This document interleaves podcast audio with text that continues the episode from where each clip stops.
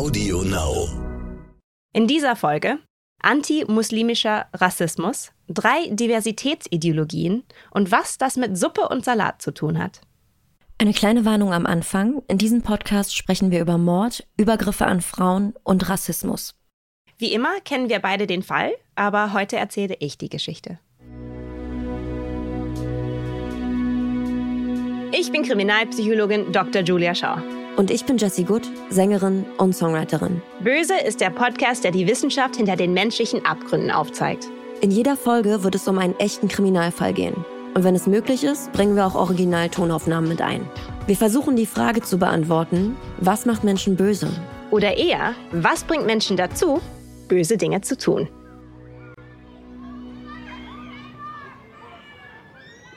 Am frühen Abend des 21. August 2008 geht eine junge Frau, Marva El Scherbini, mit ihrem zweijährigen Sohn auf einen Spielplatz im Dresdner Stadtteil Johannstadt.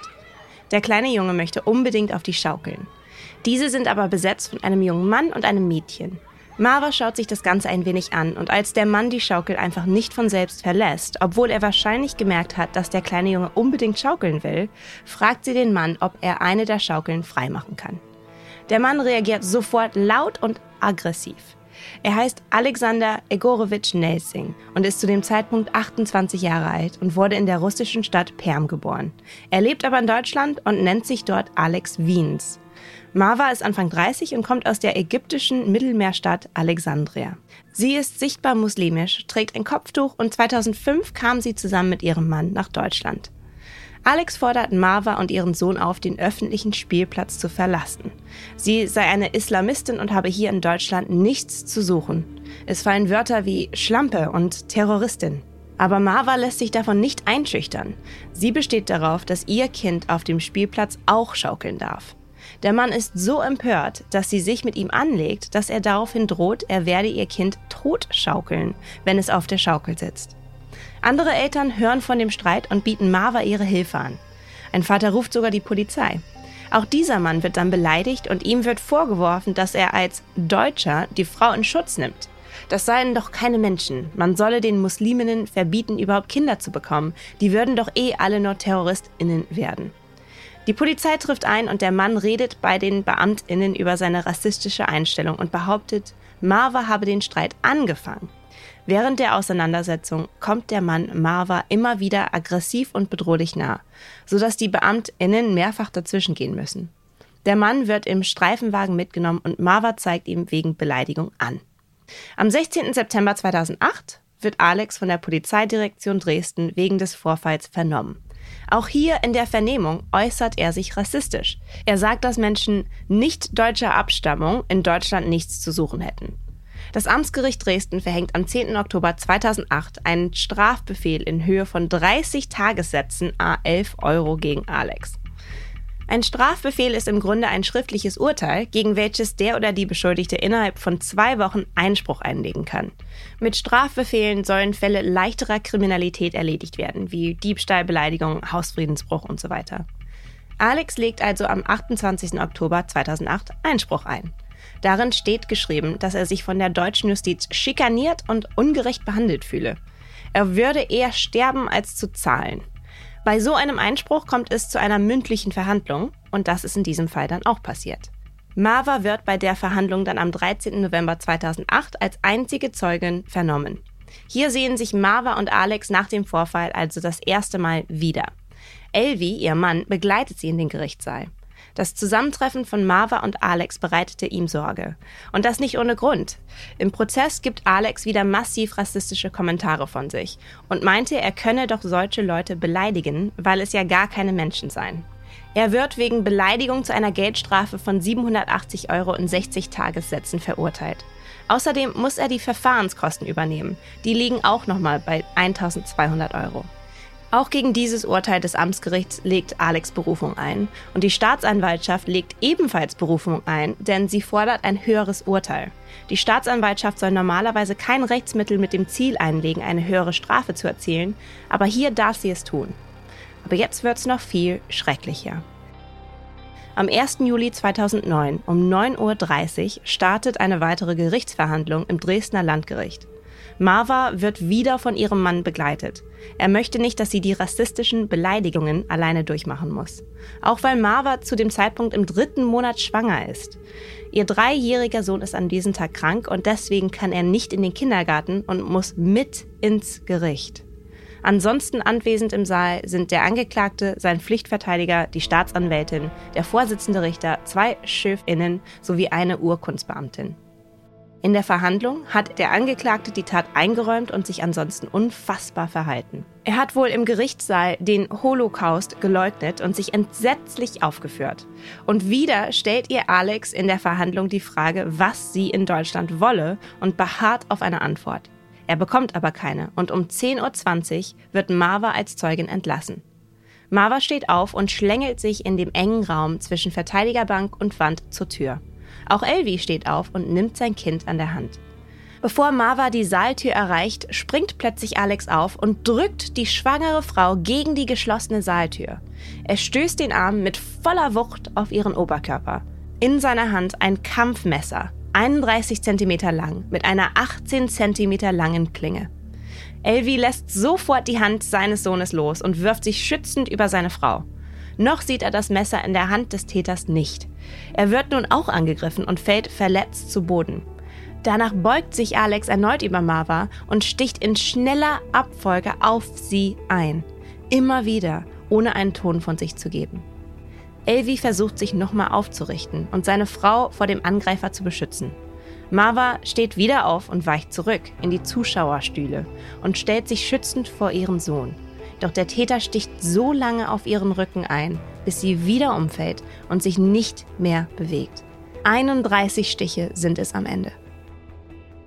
Die Prozessbeteiligten schreien den Täter an, werfen Stühle nach ihm, verrückten Tische, alles um ihn aufzuhalten, aber es bringt nichts. Aber Elvi steht wieder auf. Er stürzt sich wieder auf den Angreifer und versucht ihm das Messer aus der Hand zu schlagen. In dem Moment kommen bewaffnete PolizistInnen und versuchen die beiden verbal zu trennen. Als sie nicht reagieren, schießt einer von ihnen in den Oberschenkel von Elvi. Der Polizist hält ihn zu diesem Zeitpunkt fälschlicherweise für den Angreifer. Er fällt zu Boden. In der Ecke des Raums liegt Marva. Ihr Sohn ist neben ihr. Der ganze Angriff dauert nur ungefähr 10 Minuten. Um 10.30 Uhr treffen die Rettungskräfte ein aber alle Versuche, Marva noch zu reanimieren, scheitern. Um 11.07 Uhr wird sie noch im Gerichtssaal für tot erklärt. Sie wird nur 31 Jahre alt. Elvi ist lebensgefährlich verletzt durch die Stiche in den Hals. Elvi muss mehrfach reanimiert werden. Er wird dann mit einem Hubschrauber ins Universitätsklinikum Dresden geflogen und in ein künstliches Koma versetzt. Auf der Intensivstation wird er mehrmals operiert. Am 3. Juli 2009 erwacht er wieder. Er ist von da an auf dem Weg der Genesung. Der Sohn von Elvi wird kurz im Universitätsklinikum Dresden behandelt und dann vom Jugendamt in Obhut genommen, weil Elvi im Krankenhaus ist. Der Kinder- und Jugendnotdienst kümmert sich um seine Unterbringung, aber nur so lange, bis seine Tante aus Kairo nach Dresden kommt und sich um ihn kümmert, bis sein Vater wieder gesund ist. Also, das ist auch wieder so ein Fall, ähnlich äh, wie andere Fälle, die wir schon besprochen haben, wo ich die ganze Zeit kopfschüttelnd da sitze, wenn ich dir zuhöre. Weil ich das so dramatisch und traurig und nicht nachvollziehbar finde. Alles, was da von Seite Alex aus passiert ist, das fällt mir so schwer, das in meinen Kopf reinzukriegen. Und Rassismus ist ja auch heute noch so ein wichtiges Thema. Also ich denke da direkt an die Kopftuchdebatte, die vor kurzem erst rumgegangen ist. Es war im Juli 2021, da hat der Europäische Gerichtshof die Rechte von ArbeitgeberInnen gestärkt, die muslimischen MitarbeiterInnen ähm, das Tragen von Kopftüchern verbieten. Die Begründung war, das Tragen eines Kopftuches ist ein sichtbares Symbol der politischen und religiösen Überzeugung gegenüber Kunden und Kundinnen. Und das ähm, Unternehmen soll halt neutral wirken, ne? Und äh, Streit auch, der dadurch ausgelöst werden könnte, vermeiden. Also schwierig. Was hältst du denn davon? Streit, der dadurch ausgelöst werden kann. Das ist Rassismus. Ja, oder? Das ist nicht das Problem von der, derjenigen, die ein Kopftuch trägt, sondern von demjenigen, der den Streit anfängt, gegenüber derjenigen, die ein Kopftuch trägt. Das ist doch total falsch rum, Absolut. oder? Absolut.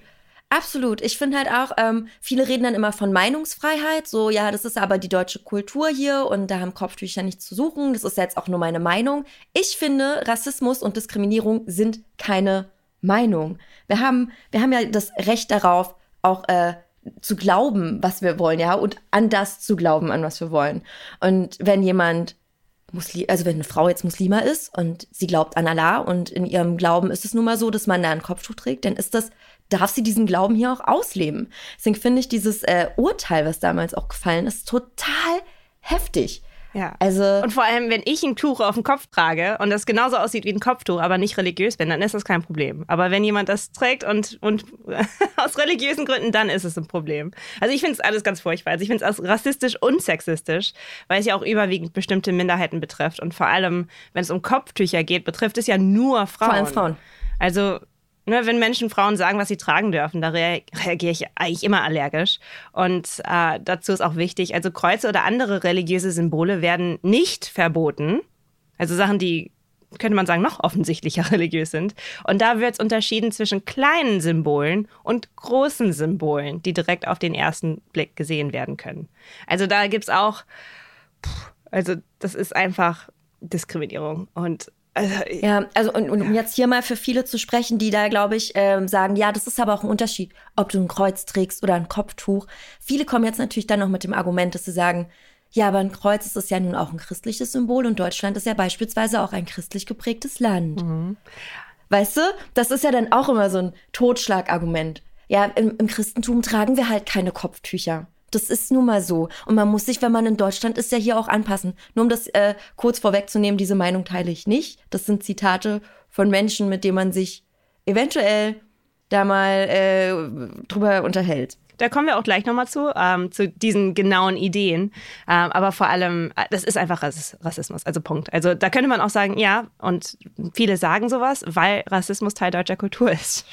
also das ist, ist einfach so und da müssen wir immer noch dran arbeiten. Und ja, das ist keine. Ja, oh, da schüttel ich auch einfach nur den Kopf immer wieder, ähm, weil ich, ich finde das ganz furchtbar. Und diese Diskriminierungen, verbal und auch körperlich, richten sich statistisch gesehen sehr oft gegen Frauen, die ein Kopftuch tragen. Sie sind ja auch sehr sichtbar. Also in der Öffentlichkeit richtet sich die verbale und körperliche Gewalt zu 76 Prozent an Frauen mit einem Kopftuch. Und hier handelt es sich wieder erstmal nur um die Dunkelziffer, weil natürlich viele Angriffe von Betroffenen aus Scham oder aus unterschiedlichen Gründen gar nicht erst zur Anzeige gebracht werden. Absolut, das wollte ich auch gerade sagen, ähm, weil es natürlich auch viele Opfer gibt, die das Ganze gar nicht zur Anzeige bringen würden, wenn sie beleidigt werden oder angegriffen werden. Das kann natürlich unterschiedliche Gründe haben. Irgendwie, die schämen sich vielleicht davor oder ähm, haben vielleicht auch Angst, dass ihnen nicht geglaubt wird. Das gibt es ja ganz, ganz oft, auch gerade wenn Frauen irgendwie übergriffig behandelt werden, gehen zur Polizei und haben am Ende Angst, dass ihnen nicht geglaubt wird. Ne? Das ist auch hier, glaube ich, ein sehr, sehr großes Thema. Genau, und zu den Angriffen selber kann natürlich auch der Zeitgeist beitragen. Das ist natürlich immer noch ein großes Thema. Also zum Beispiel die AfD sitzt heute mit im Bundestag und ist öffentlich islamophobisch. Also mit Plakaten wie islamfreie Schulen und ein islamfreies Bayern. Und das trägt zum Hass bei und kann zu steigenden Übergriffen führen. Zum Beispiel im Jahr 2018 haben sich 910 Personen bei der Antidiskriminierungsstelle des Bundes beschwert, weil sie antimuslimisch diskriminiert wurden. Im Jahr 2020 gab es bundesweit mindestens 901 islamfeindliche Übergriffe auf Musliminnen und muslimische Einrichtungen. Und halten wir nochmal fest, bitte, das ist nur die Statistik, die wir einsehen können. Es gibt eine wahnsinnig hohe Dunkelziffer, davon bin ich überzeugt. Und wenn man mit Menschen spricht, die muslimisch sind, dann äh, wird genau das, glaube ich, auch deutlich. Genau, und wie kritisch die Situation in Dresden ist, zeigen auch Interviews auf der Webseite Gegen uns. Dort sprechen Frauen über antimuslimische Gewalt gegen Frauen und gedenken damit Marwa. Eine von ihnen ist Negla Osman und sie lebt auch in Dresden, trägt auch ein Kopftuch. Wie es ihr damit teilweise im Alltag ergeht, erzählt sie im Jahr 2020 dem Johannstädter Kulturtreff. Mit Kopftuch werden Frauen sofort angesprochen oder beleidigt oder so. Ja, kaum hat mein Mann erzählt von Beleidigung oder sowas. Ja, aber ich erfahre das fast jeden Tag bis jetzt. Und viele muslimische Frauen hatten Angst nach dem Mord von Marwa. Auch die Muslimin In Sayat Mahmoud erzählt 2020 dem Johann Städter Kulturtreff darüber. Die Frauen hatten große Angst, äh, Sorgen, äh, Termine wurden abgesagt auch Arzt oder irgendwelche, dass die nicht rausgehen, trauen sich nicht rausgehen und gleichzeitig auch äh, auf der Straße, was, was sie erlebt haben. Schrecklich. Ich, ich will nicht wissen, wie es ist, sich so zu fühlen. Ich denke mir mal, ja, ich habe mir ausgesucht, wie ich aussehe. Ne? Ich habe einfach Glück gehabt, so als weißes kleines Toastbrot geboren zu sein. Und äh, habe mir jetzt aber ausgesucht, dass ich irgendwie grüne Haare habe und mich bis zum Hals zuhacken lasse. Wenn mich Leute dafür anfeinden, kann ich damit sehr, sehr gut umgehen. Aber es gibt ja Menschen, die suchen sich nicht aus, wie sie aussehen. Ja, die suchen sich auch nicht aus, welche Hautfarbe sie haben. Oder welche Religion. Genau, die wachsen in ihrer Religion so auf und möchten das auch so übernehmen und fortführen und das ist ihr gutes Recht.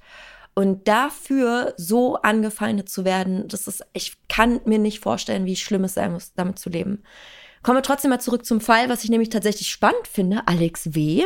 ist ja selber in Russland geboren. Also nicht ganz so deutsch, wie er immer tut, ne? Ähm, aber er spricht immer wieder über seinen Hass auf muslimische Menschen. Kannst du dir irgendwie erklären, woher dieser Hass kommt? Also, wie entsteht so ein extremer Hass auf eine ganze Personengruppe?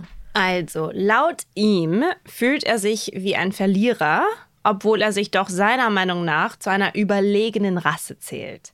Es sind wohl die AusländerInnen, die Alex W. für sein, in Anführungszeichen, scheiß Leben verantwortlich macht. Und er sagt, dass sie ihm wohl die guten Jobs wegnehmen. Und sie würden wohl von den deutschen Behörden bevorzugt. Also das sind alles seine Ideen, die er hat. Ähm, die sind natürlich nicht richtig.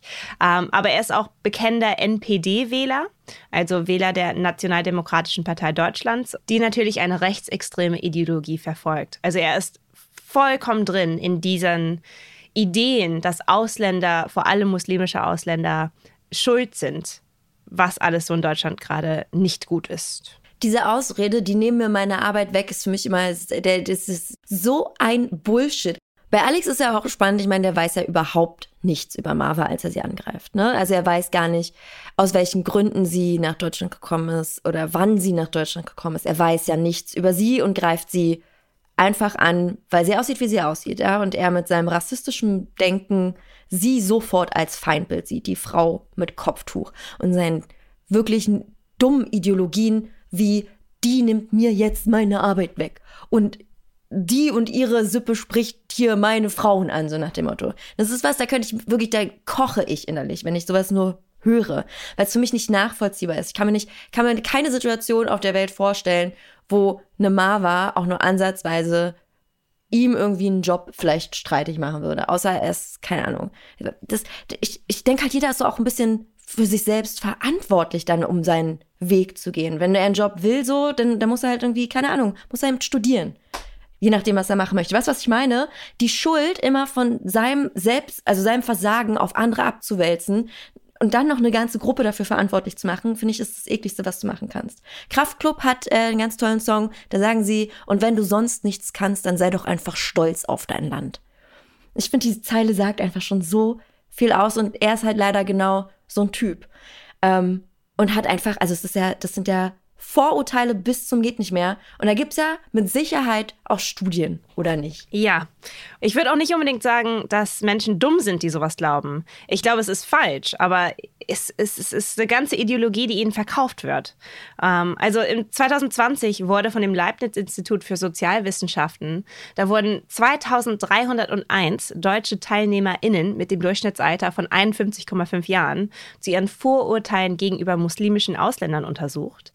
Und die Forscher schreiben, dass rechtspopulistische Parteien und KandidatInnen oft Bedrohungsszenarien heraufbeschwören, um einwanderungsfeindliche Stimmung zu schüren und Widerstand gegen eine Politik zu entfachen, die Minderheiten begünstigt. Also, das ist schon sehr manipulativ und absichtlich dann von den Politikern. Also, dass Menschen dumm sind, die diesen Politikerinnen glauben, das ist, glaube ich, da müssen wir, glaube ich, sehr schwierig mit sein, weil es gibt ganz, ganz viele Menschen, die natürlich so etwas glauben, weil Menschen ihnen das sagen. Ähm, und das ist, äh, wie gesagt, da müssen wir einfach auch vorsichtig sein. Ich glaube, wir unterschätzen Menschen. Es hat ja schon mal funktioniert. Ja.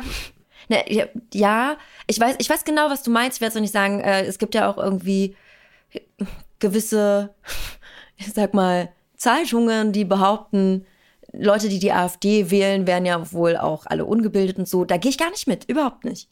Ähm, es, die, also gerade so Parteien wie die AfD und auch die NPD, die nutzen halt die Ängste der Menschen, die instrumentalisieren das, die bauschen das auf, die malen da ein Bild, was furchtbar schrecklich ist und noch mehr Angst macht und deswegen diesen Hass und die Angst noch mehr schürt. Ne? Und ähm, wenn man sich davon beeinflussen lässt, würde ich jetzt nicht gleich sagen, dass man dumm ist. Also so, das, so sollte das auch nicht rüberkommen. Für mich ist halt diese Aussage, die nehmen mir die Arbeitsplätze weg. Die Aussage ist für mich dumm. So. Nicht der Mensch ist dumm, aber die Aussage ist für mich dumm. So wie wir überlegen, äh, was macht den Menschen böse und nicht, warum ist der Mensch böse. So, weißt du? Das, das ist die Ebene, auf der ich mich befinde. Und ähm, wir sehen es ja heute noch. Also damals war es leider auch schon so und wir sehen es auch heute noch und es hat auch schon mal funktioniert vor ein paar Jahren, dass genau das dazu geführt hat, dass die Gruppe von Minderheiten irgendwann zur Mehrheit wurde und gewachsen ist. Und das finde ich ist so gefährlich bei dieser, bei dieser ganzen AfD-Thematik. Am Anfang denkt man noch, man ist der besorgte Bürger, wie, wie sehr gerne abgestempelt werden. Ne? Ähm, es sind alles Begriffe, die ich jetzt zitiere und die ich gerne selber nutze. Aber es schwankt schnell über zu, wir fühlen uns jetzt auch ausgegrenzt und nicht mehr gehört und nicht mehr verstanden in unseren Ängsten und Emotionen. Und ähm, das, das schürt einen Hass und ein, eine Gemeinschaft, die gefährlich werden kann. Und wo auch immer mehr Menschen sich dem anschließen. Und das finde ich ist sehr kritisch. Menschen aktuell. hassen gerne. Und je nach nationalem und historischem Kontext werden Minderheiten halt entweder als wirtschaftliche und oder existenzielle und oder kulturelle Bedrohung für die Aufnahmegesellschaft dargestellt. Ähm, und es ist halt dann, wird dann mobilisiert, um Unterstützung für minderheitsfeindliche Positionen ähm, einzunehmen.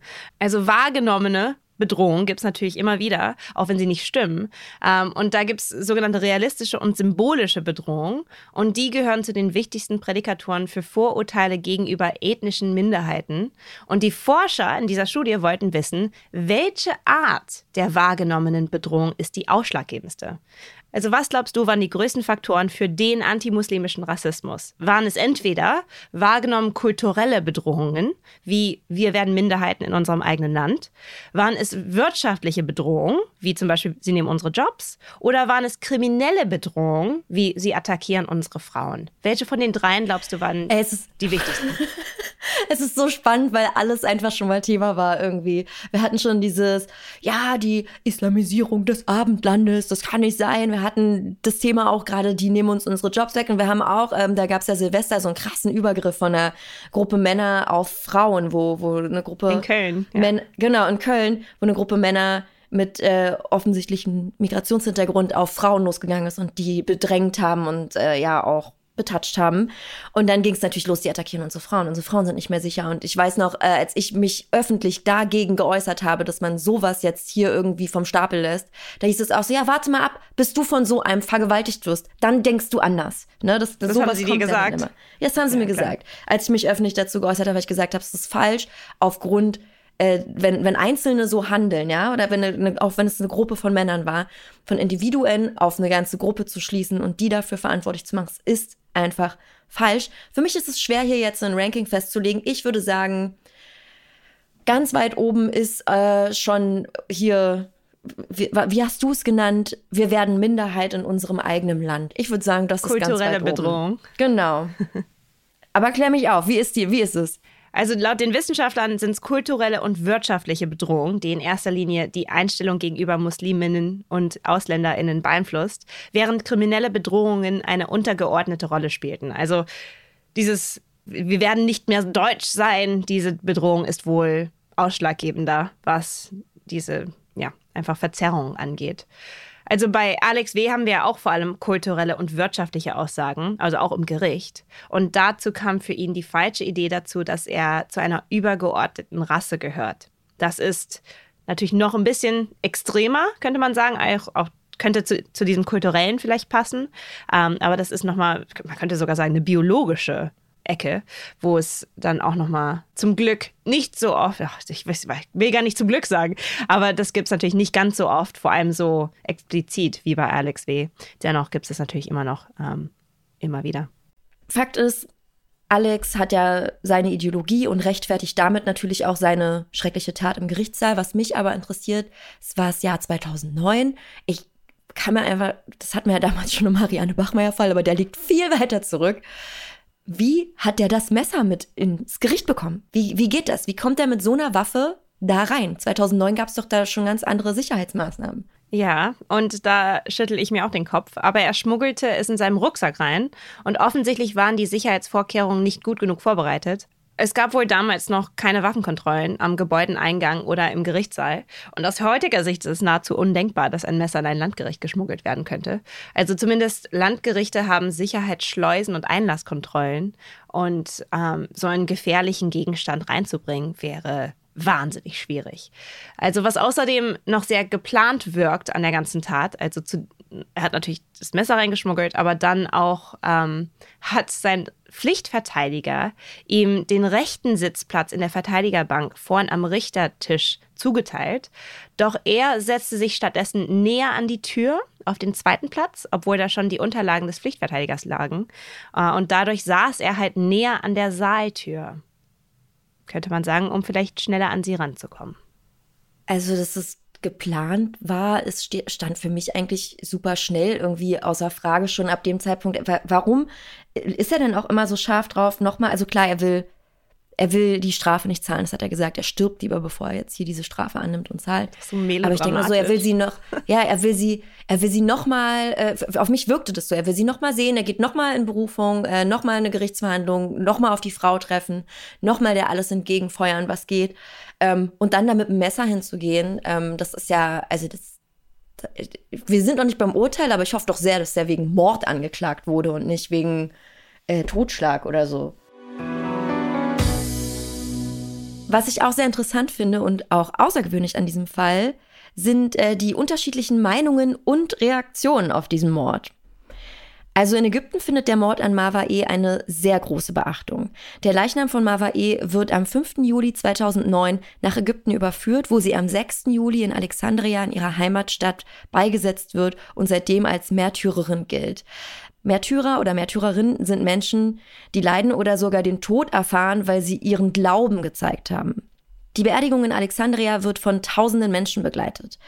LVO, also ihr Mann, liegt zu dem Zeitpunkt immer noch im Krankenhaus in Dresden.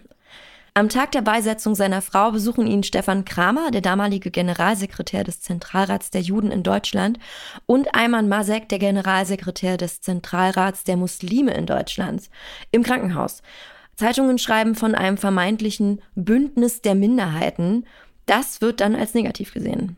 Mm, ja, auch wieder Furchtbar. Ja, in Deutschland fallen die Reaktionen eher verhalten aus. Also weder Vertreter und Vertreterinnen der Politik oder der Zivilgesellschaft äußern sich dazu. Erst am 10. Juli 2009 meldet sich die damalige Oberbürgermeisterin für die Stadt Dresden mit Beileidsbekundungen zu Wort. Die deutschen Medien bewerten den Fall zunächst erstmal als persönliche Tragödie und verschweigen den rassistischen Hintergrund weitgehend.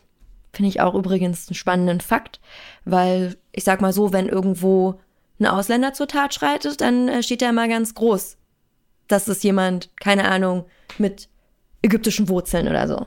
Mhm. Also das wird dann immer ganz groß gemacht in der Presse. Aber hier wird erstmal verschwiegen, dass es einen rassistischen Hintergrund gab. Ähm, erst auf Druck aus dem Ausland ändert sich dann der Blickwinkel allmählich. Wow, es ist ja, also ich finde das super interessant, vor allem von sozialpsychologischer Sicht, so zu tun, als ob ihr muslimischer Hintergrund irrelevant ist und dieses ja, so, so zu tun, als ob einfach ne, ähm, Hintergrund insgesamt irrelevant ist, nennt man auch Farbblindheit. Also ein bisschen, ich sehe die Farbe nicht, ich sehe nicht, woher sie kommt. Ähm, und das ist eine bestimmte Art, mit sowas umzugehen. Ganz, ganz spannend. Wir sehen ja immer nur die Farben, die wir sehen wollen. Äh, aber es ist ja genau das, was ich meinte. Also jetzt hier irgendwie zu verschweigen, dass das Ganze einen rassistischen Hintergrund haben könnte, ist, äh, geht gar nicht. Aber mich, ich frage mich ja immer, wie geht man denn am besten dagegen vor? Was können wir denn tun, damit sich genau sowas dann auch ändert? Ja, und dazu gibt es eine Meta-Analyse von 2018, die 97 Studien zusammenfasste von Forschern Whitley und Webster. Und sie zeigte, dass es große Fortschritte in der Wissenschaft beim Verständnis der Natur ethnischer Vorurteile und ihrer Ursachen, Folgen und Linderung gibt. Und sie haben sich genau mit der Frage beschäftigt, welche Ansätze bringen am ehesten Veränderungen, wenn Vorurteile abgebaut werden sollen. Also die Frage war, wie du gesagt hast, wie geht man am besten damit um? Also sollte man darüber sprechen, dass sie ne, äh, äh, in einen ägyptischen Hintergrund hat oder sollte man es lieber nicht tun? Und eine Antwort auf diese Frage liegt in der Reihe von Konzepten, die als Intergruppenideologien oder Diversitätsideologien bezeichnet werden.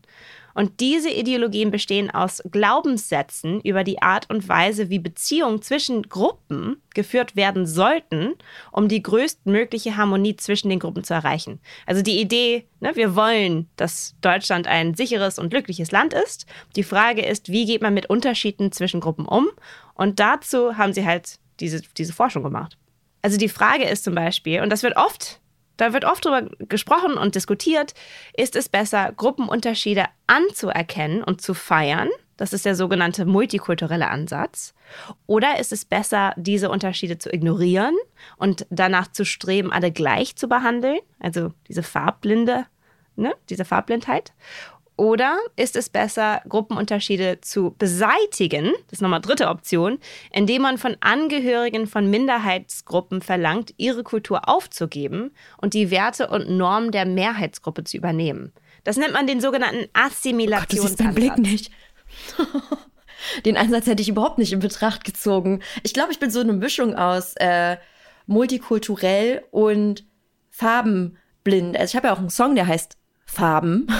Und da singe ich, sehe die Welt lieber bunt, alles grau hier verstummt. Also ich feiere so dieses Multikulturelle, die Unterschiedlichkeit, die Diversität der Menschen, ja.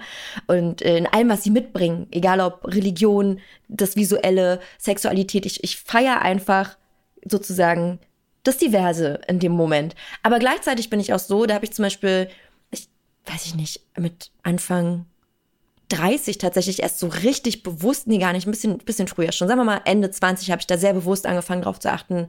Da saß ich mal im Flixbus auf dem Weg in die Schweiz und ähm, es war eine Nachtfahrt. Also man wollte eigentlich schlafen. Zwölf Stunden war die Fahrt und neben mir saß eine Frau und die hat telefoniert. Und das ist natürlich nicht cool, dass sie telefoniert hat, weil alle wollten schlafen und sie sitzt da und telefoniert. Und dann haben wir eine kurze Pause gemacht und sie ist ausgestiegen und da draußen weiter telefoniert und dann ging um mich rum das Getusche los. So, ja, dieses Miststück, diese Araberin und die mussten unbedingt betonen, dass es keine Deutsche war. Und in dem Moment war ich so, ich habe meiner Freundin geschrieben, ey, hier sitzt eine Olle neben mir, die ist nur am Telefonieren, die geht mir auf den Sack.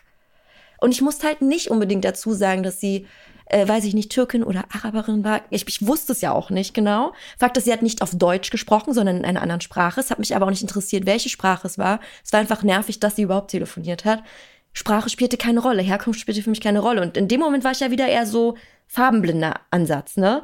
Betone jetzt nicht oder sage jetzt nicht, dass sie einer anderen Gruppe zugehört. Deswegen, ich, ich sehe mich so ein bisschen als eine Mischung. Deswegen bin ich gerade sehr gespannt, äh, wohin diese, diese äh, Studie da auch führt und was du mir gleich dazu berichtest. Genau, und da gibt es auch Länderunterschiede. Also zum Beispiel äh, Assimilation ist, wenn wir Menschen integrieren wollen, aber versuchen sie an uns anzupassen. Also sie sollen werden wie wir.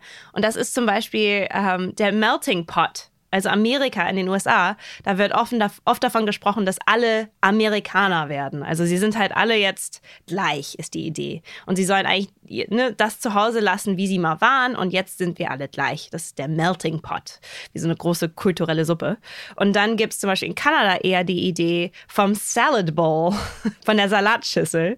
Ähm, das finde ich immer noch lustig, also diesen Unterschied, dass der so genannt wird.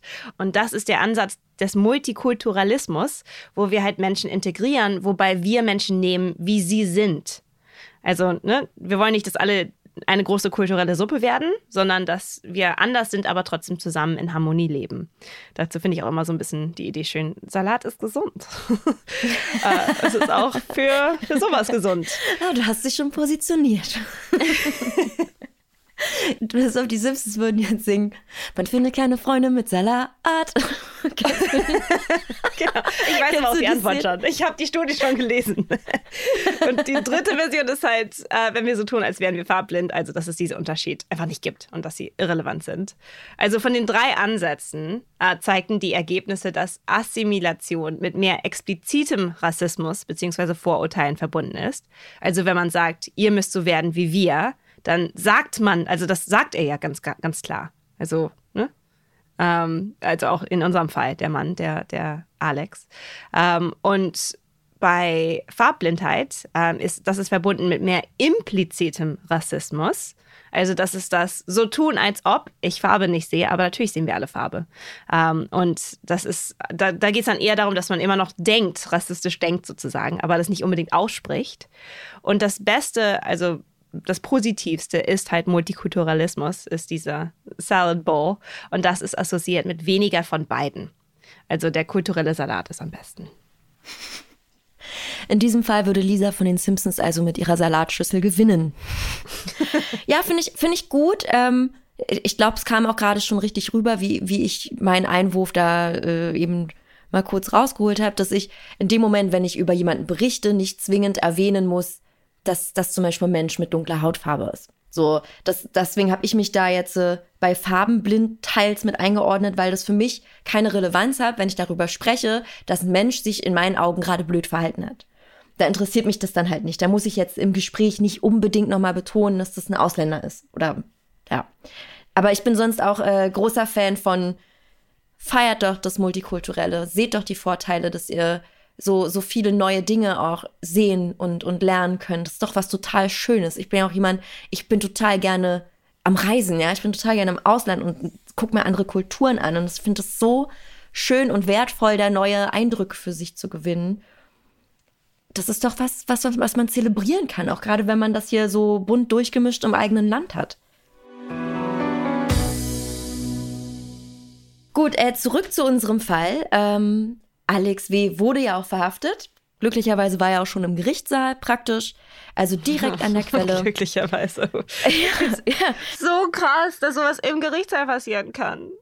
Direkt im Gerichtssaal, also direkt an der Quelle. Er konnte nicht noch abhauen und äh, ist dem Ganzen dann irgendwie so davon gekommen. Ja, genau. Also der Prozess startete am 26. Oktober 2009 und die Anklage lautet auf Mord an Marwa El-Sherbini.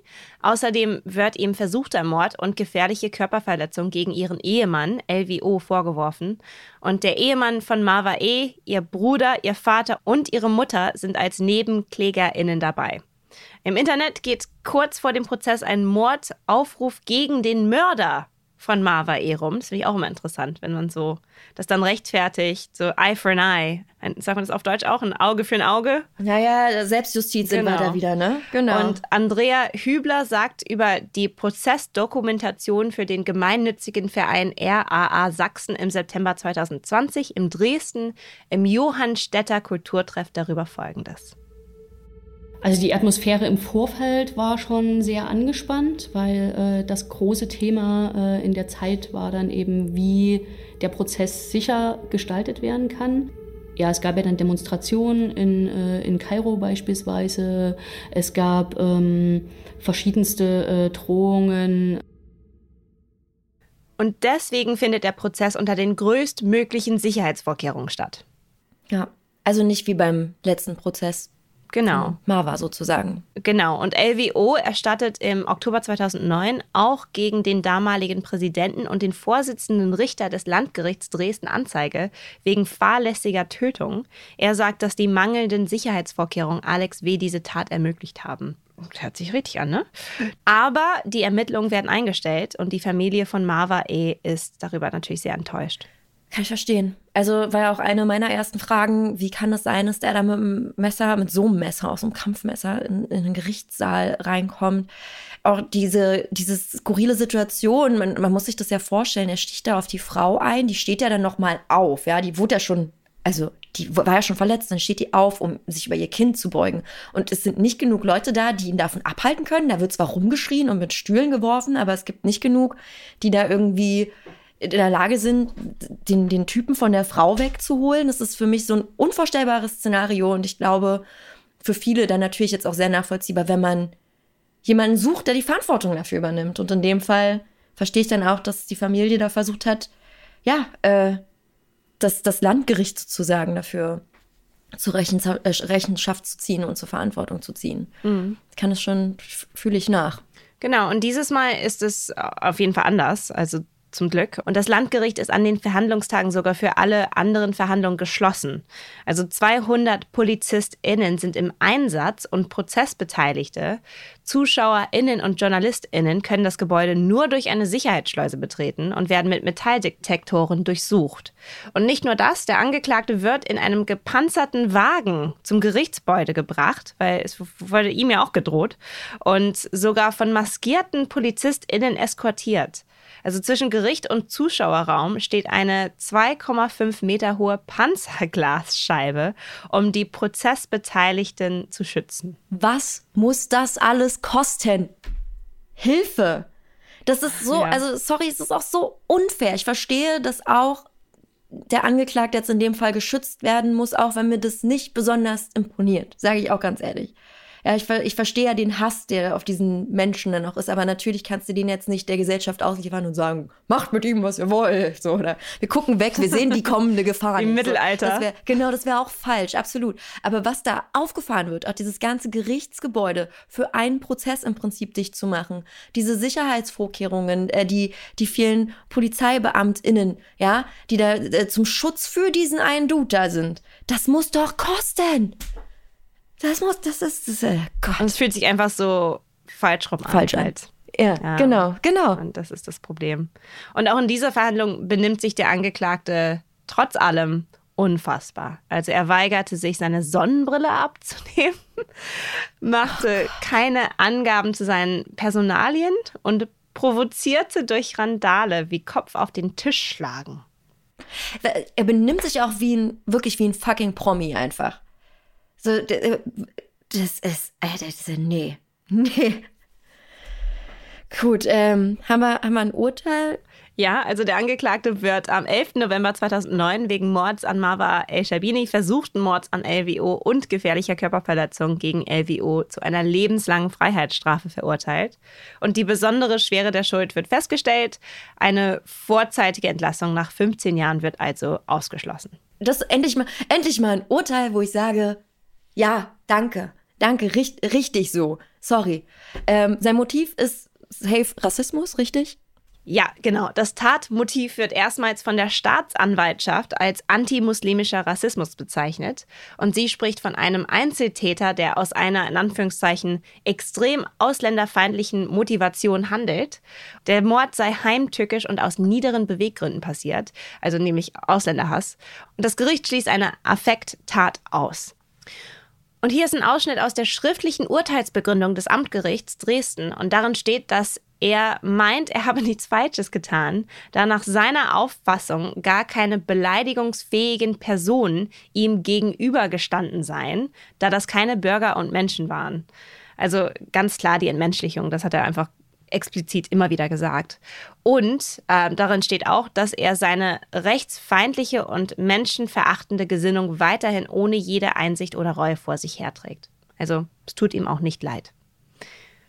Ja, sieht er auch, also er hat ja auch hundertmal irgendwie Berufung und Einspruch eingelegt und hat ja kein Urteil irgendwie akzeptiert. Zeigt ja auch null Einsicht. Von daher Genau, und das macht er auch wieder. Also gegen dieses Urteil wurde wieder Revision eingelegt. Wirklich. Zudem der Bundesgerichtshof tatsächlich schreibt, das ist ein super Zitat, in Anführungszeichen, die Revision wird als offensichtlich unbegründet verworfen. Ja, aber das ist eigentlich traurig, dass man drüber lachen muss, aber es ist so skurril, dass der wirklich, also der beleidigt und, und rastet aus und wird körperlich, der ermordet eine Frau. Äh, immer wieder dieser Rassismus, dieser wirklich, das ist ja, hat er gar kein Geheimnis draus gemacht, dass er sich irgendwie als ja übergeordnete Rasse sieht und da sind keine Menschen, das sind ja keine Personen, ja da sind, als wenn das irgendwelche Kreaturen wären oder was. Und er geht nicht weg von diesem Pfad und legt trotzdem, er wird dafür bestraft oder verurteilt und legt immer wieder Revision ein. Der, der, muss doch krank sein. Also wirklich, der muss doch psychisch, muss doch da irgendwas nicht stimmen, dass er so in dieser Ideologie äh, festhängt, dass jetzt so also der ist jetzt so einer Million Prozent davon überzeugt, dass das absolut richtig und korrekt war, wie er gehandelt hat. Ich glaube einfach, das ist genau, das ist seine Ideologie und er ist da einfach komplett von überzeugt. Ähm, und in dem Kontext macht das ja Sinn, dass er das immer wieder sagt, weil das ist seine Realität. Ähm, und auch da, ich meine, das können wir so einfach sagen, dieser Mann ist so eine Ausnahme, aber ganz, ganz viele Menschen auf der Welt und über die ganze Geschichte verteilt haben, glauben sowas und haben so etwas geglaubt über bestimmte Gruppen. Und das ist, das ist nicht so abnormal. Es ist erstaunlich einfach, dass wir von so etwas überzeugt werden können, dass wir besonders sind, dass wir die Besten sind, wer auch immer wir sind. Ähm, und dass unsere Gruppe das auch verdient, mehr als andere Gruppen, whatever. Und das ist halt für ihn ganz klar und ganz fest und das wird sich nicht so schnell ändern. Also bin ich auch mal gespannt, ob sich das je ändert. Ja, ich glaube, es kommt immer wieder, so wie in der Musik. Irgendwie wiederholt sich alles nach ein paar Jahren. Bis ein paar Jahrzehnte vergehen und dann wiederholt sich irgendwie alles wieder. Was ich tatsächlich gut finde, äh, um noch was Positives zu sagen äh, nach dem Fall, es gibt ganz viele Journalisten und Journalistinnen damals, die sich dann auch dafür öffentlich entschuldigen, ja, wie der Fall auf deutscher Seite anfangs eingeordnet wurde. Ja, genau. Und als an, zweites positives Ende könnte man sagen, äh, im Mai 2009 wird in Dresden das Marva El Scherbini Kultur- und Bildungszentrum Dresden gegründet. Und am 16. Juli 2020 beschließt der Dresdner Stadtrat, den Park vor dem Dresdner Landgericht den Marva El Scherbini Park zu nennen. Also das sind alles so Zeichen, wo der Staat auch sagt, hey, das ist nicht okay und wo es immer wieder antirassistische und anti-islamophobische Gedankstätten und, und einfach Merkmale gibt. Und dazu gibt es auch, dass der 1. Juli in Gedanken an Marwa El-Shabini seit 2015 der Tag gegen antimuslimischen Rassismus in Deutschland geworden ist. Also das ist schön, dass es jetzt immer wieder angesprochen wird und nicht ignoriert wird. Das ist wirklich wird. was sehr Schönes. Ich finde, Alex sollte am 1. Juli auf jeden Fall mal eine Runde im Park spazieren gehen. Und dann vielleicht ein bisschen Salat essen. Endlich mal ein bisschen Salat. Ja, ein bisschen ideologischen bisschen Salat. Salat. Mit Couscous vielleicht auch. Und ein bisschen Humus dazu. So, also ich weiß, es ist böse, aber ich kann, das ist einfach für mich so ein, so ein krasser Fall. Mich regt sowas so auf. Ich werde da direkt in hier. Ich hab's gemerkt. Da werde ich direkt so Marianne Bachmeier. Äh, äh, das ist schlimm.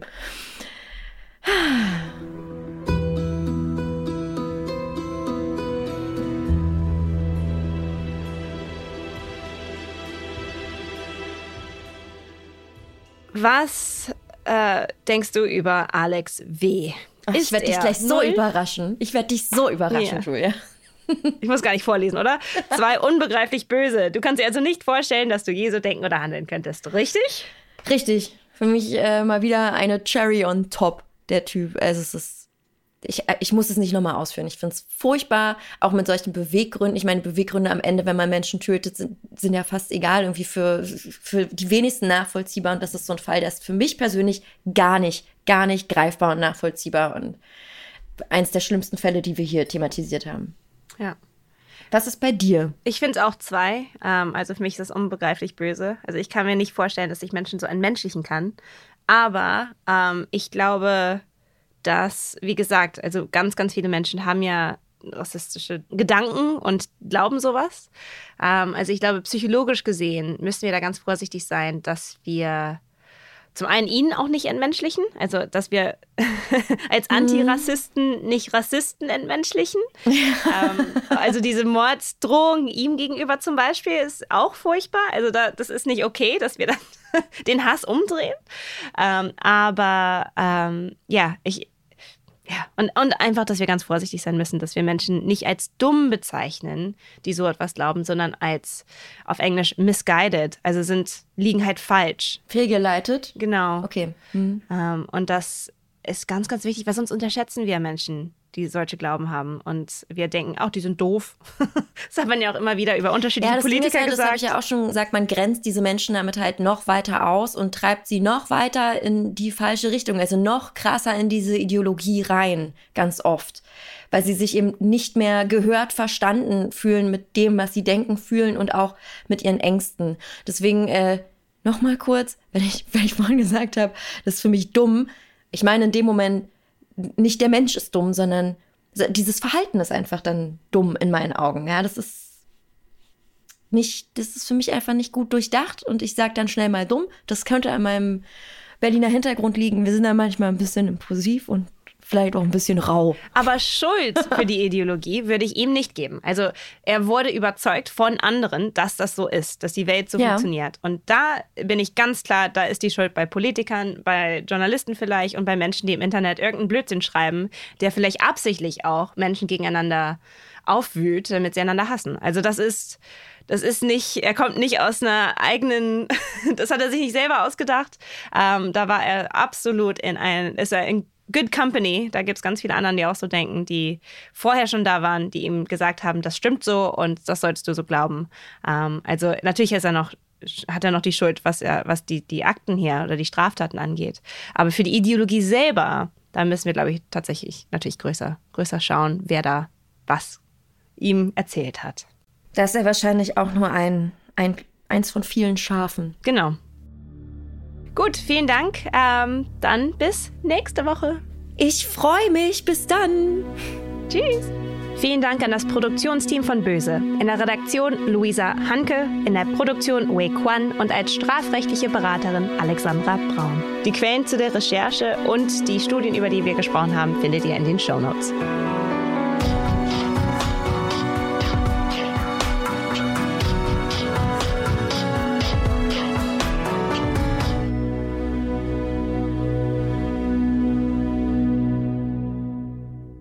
der nächsten Folge ein Cold Case, der CSI-Effekt und der schmale Grat zwischen falschen und echten Erinnerungen, der unsere Realität zerstören kann. Audio Now.